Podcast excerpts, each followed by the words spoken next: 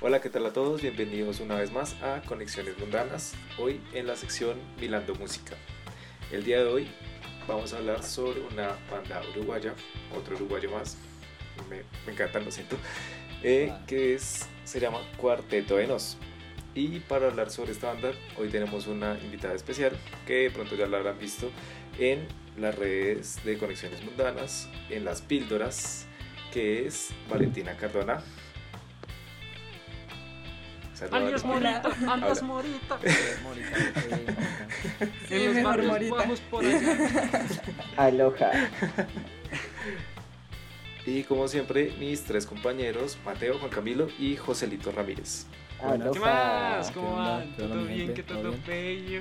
Qué felicidad tener aquí a Morita finalmente después de tantos intentos y de tantas cosas chocolocas que nos han pasado durante estos dos meses. Am, am, am. Técnicamente son como Técnicamente. cinco. Sí. mi yo del futuro. Todos los meses. Sí. No, su yo del futuro dirá que ha pasado más de dos meses, pero nosotros seamos honestos, hemos grabado todo en dos meses. Bueno, eso es verdad. Porque Un mes y somos medio, muy pero ñoños. ¿para quién se pone a contar? Pues sí, ¿no? Yo me pongo a contar todo el tiempo que perdí. No, mentiras. Uy. Bueno, entonces, Fajardinho, cuéntanos. Cuéntanos, Bueno, ¿qué tenemos? pues primero quisiera saber ustedes qué piensan de esta banda. A mí me parece demasiado extraña, tiene un sonido muy peculiar, pero hay un álbum que parte la historia. Porque empieza, a- pues ellos mismos también lo definen como antes de raro, después de raro. Porque antes de raro pues eran una banda muy coloquial, eran pues eran bastante conocidos por obviamente un largo trayecto de, de, ¿qué? de música, desde más o menos el 85. Es una banda post dictadura, entonces eso lleva mucho a flote. Pero después de raro, el sonido de ellos cambia muchísimo, se siente y pues también la banda sale a flote a nivel internacional. Entonces yo sí quisiera saber ustedes qué piensan sobre este sonido, sobre esta banda. ¿Qué piensan? Pues a mí realmente me parece bien curioso el sonido antes de raro. Es, es bien curioso, bien experimental. Eh, inserta chiste de José. Sí, interdisciplinar. ¿Qué? Esto, interdisciplinar, what the fuck. Tengo en la cabeza Este toda mezclada. este Eh, No, Peculiar o bien garajero, horrible, asqueroso. Pues no pienso que sea garajero, horrible, asqueroso, la verdad. No, Eh, perdón, sí, me retracto. eh, Es garajero, horrible, horrendo, horripilante. Qué Siento- horror. Siento que, siento que hay cosas interesantes, hay, otras cosas que no son tan chéveres. eh, de pronto a mí me gustan algunas cosas de las guitarras que, que de hecho puedo pillar como cierta ecualización y ciertas reverberaciones bien parecidas como a, a lo que hacían los ilegales en España, prácticamente por de pronto un poco antes. Ilegales es como del 80 y eh, y Cuarteto de Nos es como del 85, el primer álbum es como del 85, entonces supongo que de pronto tuvieron una referencia ahí, eh, pero no sé. Sin embargo, también encuentro otro referente curioso ahí em, y es como las vainas al estilo de Police. Eh, si ustedes se fijan, el primer álbum de, de Police o el segundo de pronto, Ragatada Blanc, em, también uno encuentra como guitarras con ese tipo de reverberaciones, con ese, con ese tipo de ambientes y me parecen bien, bien curiosas. Eh, también es como decir, estos manes, queremos hacer todo, punto .org, y, y- y ya, y sale. No Pues- al chiste, maldito. No, no, no, no. Pero es que vea que, que No, el, no, no. el- el cuarteto de Nos antes de Raro era como una banda, como, como haga, hágale, haga de cuenta como un prototipo de lo que hizo- de lo que logró hacer Gorilas. ¿Por qué lo digo? O por qué lo digo de esa manera. O incluso un super litio, para ser un poco más latino y un poco más llegado. Porque usted escucha el cuarteto de Nos antes y no era una identidad tan clara frente al género, frente al sonido, sino que estaba como muy itinerante entre, las, entre la forma de la expresividad de la, del sonido como tal. O sea, experimentaban, con, cogían con esto, con lo otro, ta, ta, ta. Era un sonido que se podría decir chatarrero, pero yo más que chatarrero era como lo que dice Mateo, muy experimental. Y ese experimental no alcanzó como a, a, a- a cimentarse lo suficiente hasta que llegó eh, raro hasta que llegó eh, este señor, el productor de estos manes, que Juan... Que claramente Cosito, lo está eh, googleando en este momento. Sí, ya lo estoy googleando, lo estoy... Juan- Campodónico. es que ese nombre, es que es Juan Campodónico se llama.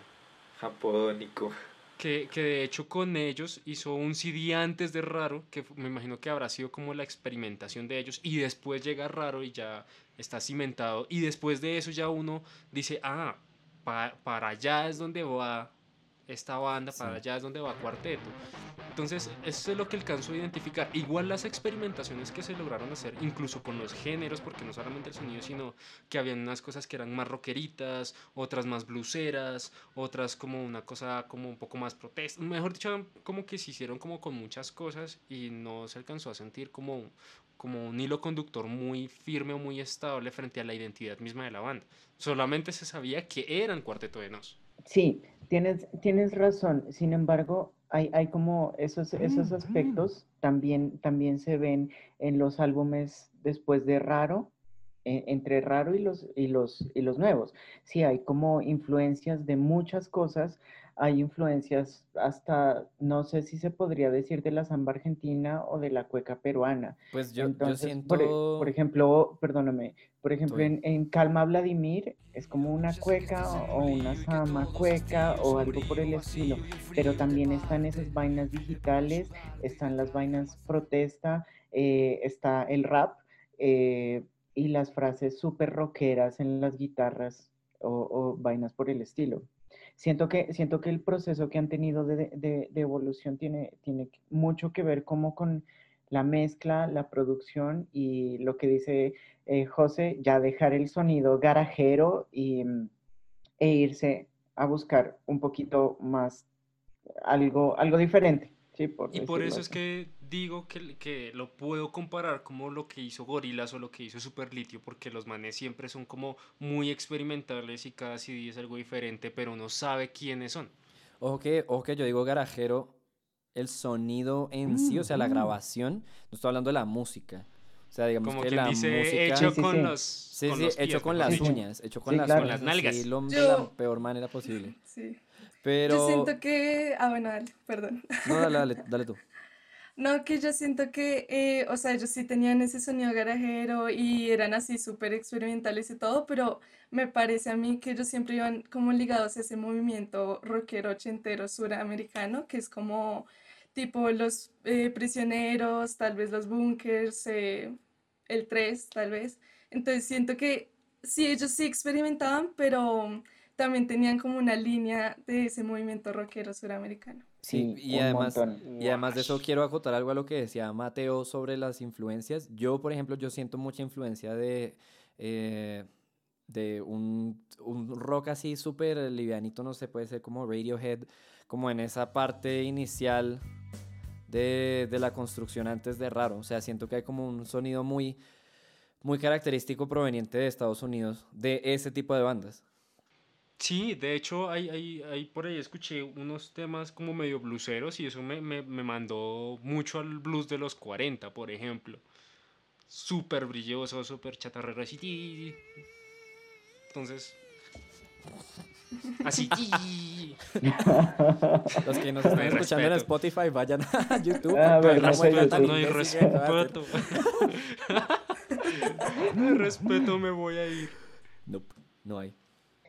Hay, hay como para cerrar un poquito ese punto, eh, quisiera decir como que bipolar, el, el tema bipolar en sí me parece súper interesante y más influencias como, como la cumbia villera.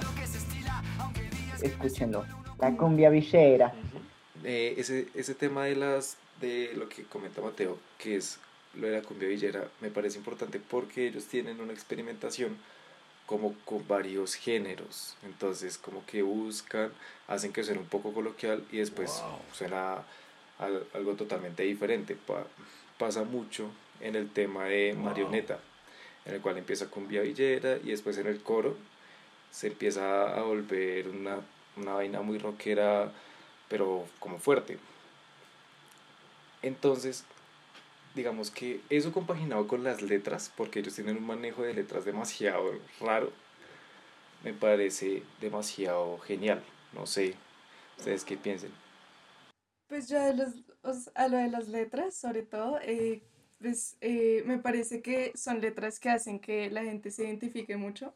Primero porque usan muchas referencias, o sea, ahí nombran, pues en muchos discos ellos nombran a The Clash, nombran personajes como Apolo, entonces como que uno sabe de qué están hablando. Eh, también que lo hacen como de forma cómica, eh, cuando dicen como gracias a Dios soy ateo o cosas como como, ¿qué es lo que decían? Ah, como que el himno de la alegría no era alegre, sino que los entristecía mucho. eh, y cosas pues muy cotidianas y polémicas. Em, sí, como en todos sus discos, yo creo que se nota eso, y sobre todo por la influencia del rap. Sí, el valor de eso es gigante. O sea, Sí. uno, uno puede estar escuchándolos y dice como, parce, qué bien pensado. O sea, Qué qué bien cosa pensada tan... la letra, siempre, Sí, siempre. O sí, sea, eso es, Sí. eso es la sensación que a mí siempre me da cuando escucho el cuarteto y es como, carajo, qué bien pensada está la letra. Porque es que no solamente es rimar por el hecho de rimar, porque no es un freestyle, o sea, es algo completamente diferente. Lo están escribiendo todo y escriben cada cosa pensando en lo siguiente que van a decir para que tenga coherencia. Y eso para mí tiene mucho valor porque no solamente es difícil de hacerlo, sino que es difícil de hacer en prosa. Ahora imagínense rimando. O sea, es- tiene mucho valor. Claro, un montón.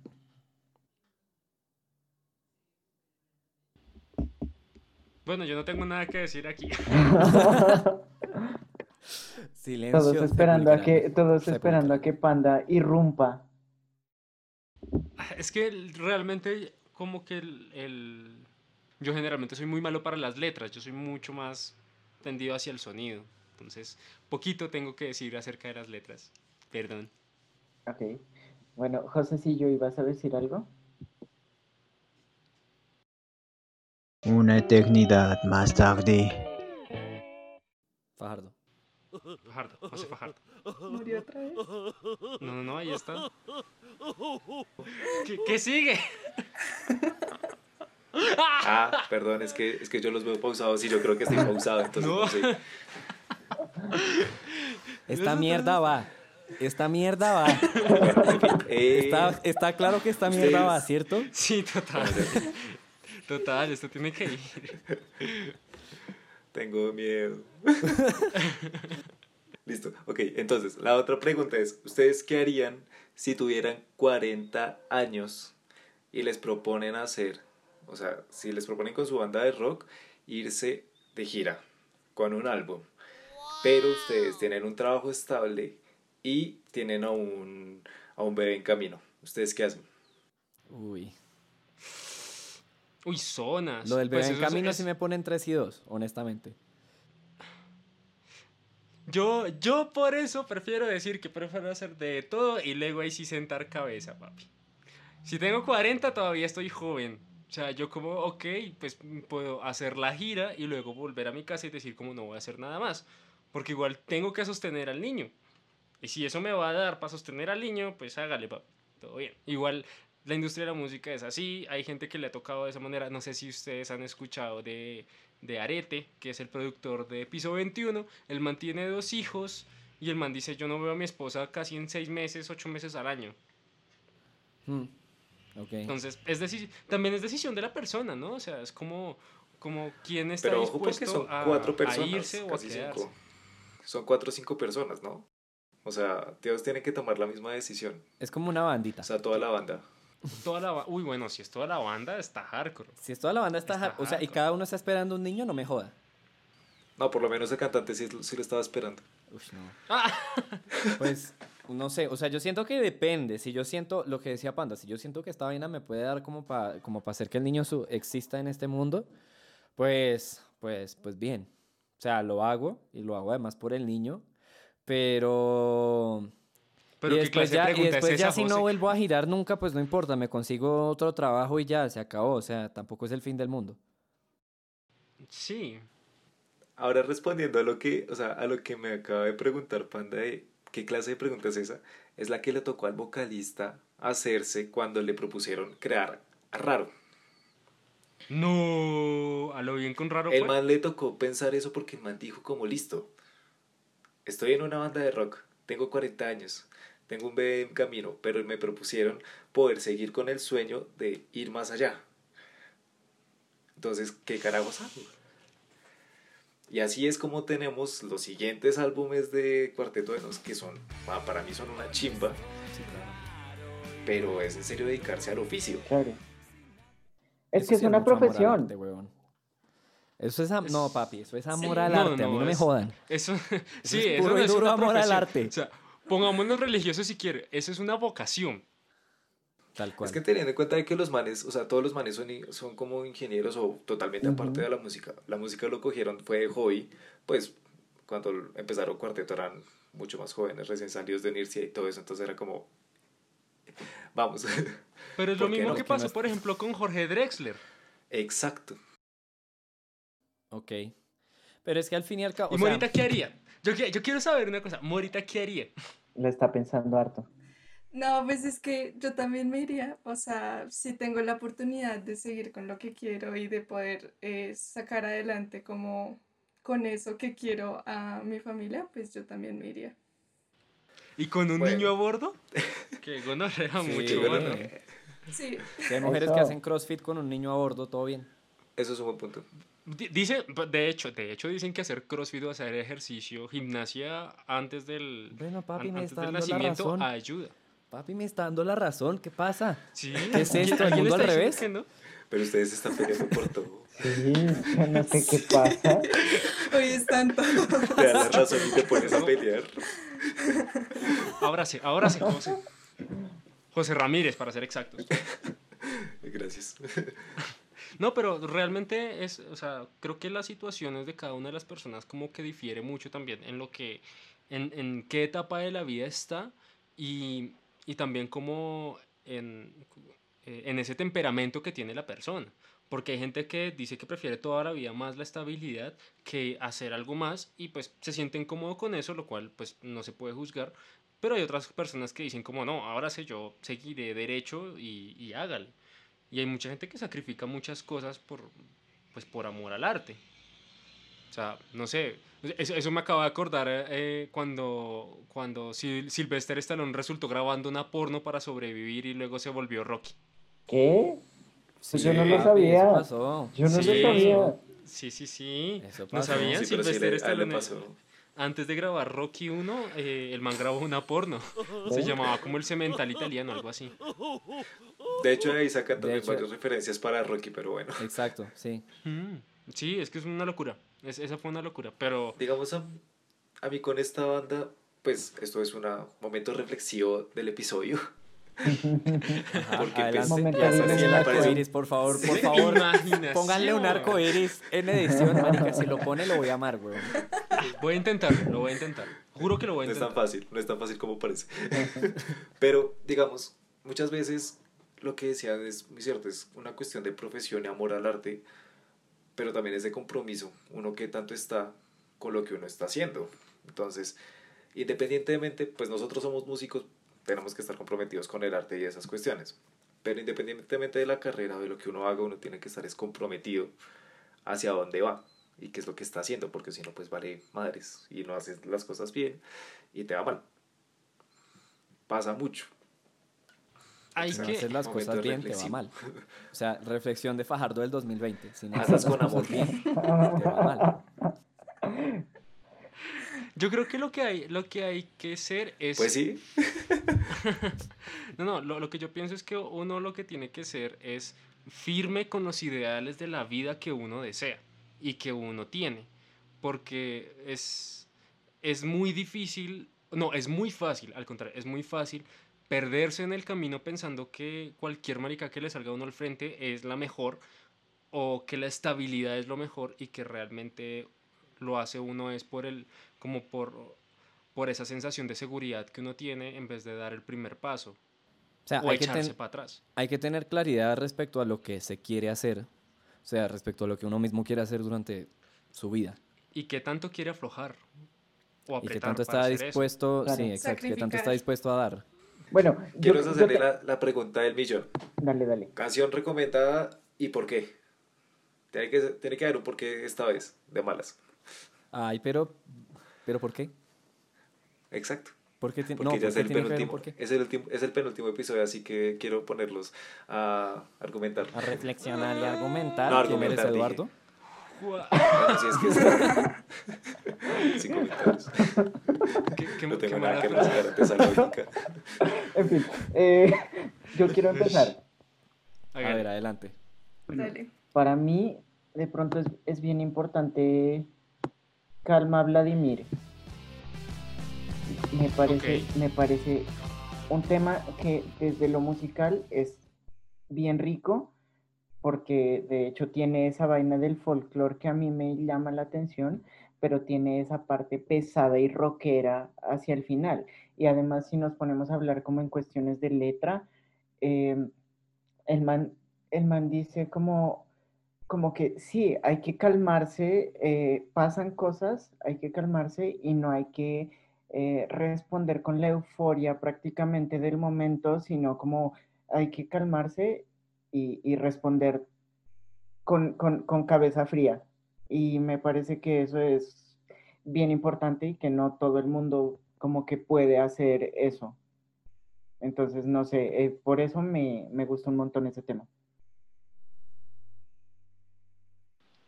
Morita, agua. Usted. Ah, bueno, Morita. Morita al No, agua. no, no. Yo ahorita Morita al agua. estoy pensando el por qué. Morita al Estoy agua. pensando el por qué. No. agua. No, no, No. no. Estoy pensando el suerte, por qué. Ah. Paila, aquí Eh, perdió. ush. Bu- Son eh, cuatro contra uno, paila. No sé, es que yo puedo decir dos, dos. Bueno, si tienes el porqué, O sea, me me parece perfecto. gusta. A mí me gusta lo malo de ser bueno por lo musical y por la letra. Eh, porque de hecho me sentí como identificada con muchos pedazos de esa canción. Pero además eh, la otra era la de el contrapunto para humano y computador, creo que se llama. Ah, sí. Buenísimo. Esa me parece que es muy increíble, primero porque está escrita como de una forma, creo que está escrita en décimas y además de eso usan eh, la voz del computador como música y eso me parece algo muy curioso y además que tiene todo un trasfondo como conceptual que es como la vida moderna, como nosotros la llevamos ahora y pues eso en este, en este tiempo es muy importante. Y ya. Severo. Sí, severo, severo. tremendo. Buenas recomendaciones ahí. Fajardo Tocayo. congelado en el tiempo. Ah, yo, eh, ok. em, yo me voy con. Voy a recomendar uno y ya, para no joder la vida tanto. Eh, voy a recomendar Miguel Gritar. Porque. Miguel Gritar es un archi temazo. Primero me recuerda a una época de mi vida que me gustaba más o menos. Y segundo, eh, y segundo, me parece que la letra está muy bien construida. O sea, me parece que la manera en la que él habla de la frustración, de la repetición del día a día y del, de la rutina tan constante todo el tiempo, la frustración que se genera a partir de eso está muy bien reflejada en ese tema. Entonces, por eso me gusta mucho. Yo la verdad, como no, lo, como lo que les digo, como no escuché tanto cuarteto, pues yo soy como medio jeje. Pero sí me han gustado ciertas referencias de varias canciones. Por ejemplo, ese de eh, breve descripción de mí, algo así. Breve descripción de mi persona. Esa vaina, me encanta esa habanera que le mete con la guitarra. Esa, ese, ese- sí, ese, ese- ese golpe de habanera, me encanta, me parece un tema muy bueno. Lo mismo el hijo de Hernández con ese como medio punkero ahí, muy, muy bueno, así rockerito. Me, me, me parecieron que esos dos temas como que son muy buenos para escuchar. Simplemente para escucharlos y dejarse ir, es muy bueno. Me, me, pareció muy bueno. Más que todo por, rolas. por, sí, por, Buenas lo- rolas. Sí, como señora. por las herramientas que utilizaron para las composiciones ahí, lo que les digo, la banera en breve descripción de mi persona y el y ese punk, ese punkcito que también me recuerda un poquito a Fall Out Boy, no sé por qué, no me pregunten la razón, pero me trae a, a ese, ese recuerdo de mi infancia. Oigan, Pues ahí, que tiene ahí, sentido. ahí de rapidez, yo quería preguntarles qué fue lo, mejor, lo, lo más chévere que les pareció de la producción de, de, de Cuarteto. Así de rapidez, una cosa, o, o de la producción o de en sí del concepto. Eh, la grabación de las voces me parece que están muy bien grabadas. Morita. Uf, no sé. eh, No me daste en blanco, no sé. Chan, chan, chan. La bueno, voy yo mientras que, voy yo mientras que Morita lo piensa. A mí me gustó mucho como los recursos de varios géneros, como los implementa dentro de la música. Bueno, voy yo. A mí me gusta un montón eh, las letras y los recursos con los que fusionan, o sí, de dónde cogen las vainas. Copión, copión. José Fajardo. Fajardo, listo, entonces le toca su recomendación. Alguien repíteme la pregunta de Mateo, por favor. El lag. Eh, rápidamente, ¿qué, cosa te, qué cosa fue la que más te gustó del cuarteto? Puede ser de producción o, o de cualquier cualquier aspecto. Ah, ok. Listo, esto lo voy a co- contestar con mi recomendado. Para mí la canción que más me gustó de Cuarteto se llama Yendo a la casa de Damián. Primer tema que conocí de ellos, me encanta. Y la razón, la letra. La combinación entre los dos idiomas, inglés y español, me parece brutal y muy bien hecha. Tremendo. Brutal. Morita, eh, Brutal. tu, tu último, tu, tu, tu, tu, tu. ¿Qué fue lo que más te más te gustó. Pregunta? Eh, no, pues yo creo que las letras, sobre todo. Tremendo. Cero. Valor Bueno. li- lirical. Brutal. Ay, se se me pegó esa Bueno, entonces, Entonces, si les gustó este video, por favor denle like, comenten, suscríbanse, compartan a sus amigos. Nosotros siempre subimos video todos los viernes a las 7 y media de la noche. En cada video recuerden que haremos, eh, nuestro compañero José Ramírez hace una descripción muy detallada con todos los enlaces de cada uno Qué de los recomendados para que ustedes lo pillen, le echen el ojo y, y encuentren que hay mucha música que ver. También nosotros aparecemos en Instagram como arroba conexiones en podcast. Nos pueden encontrar también en Spotify como conexiones mundanas, en Google Podcast, en Apple Co- Podcast, en tus nalgas podcast. Y no siendo más por esta noche, nos vemos la próxima semana aquí en Conexiones Mundanas. Adiósito pues. Eso. Chao. Bye. Chao. Ojalá que Milagre deje de despedirme al menos.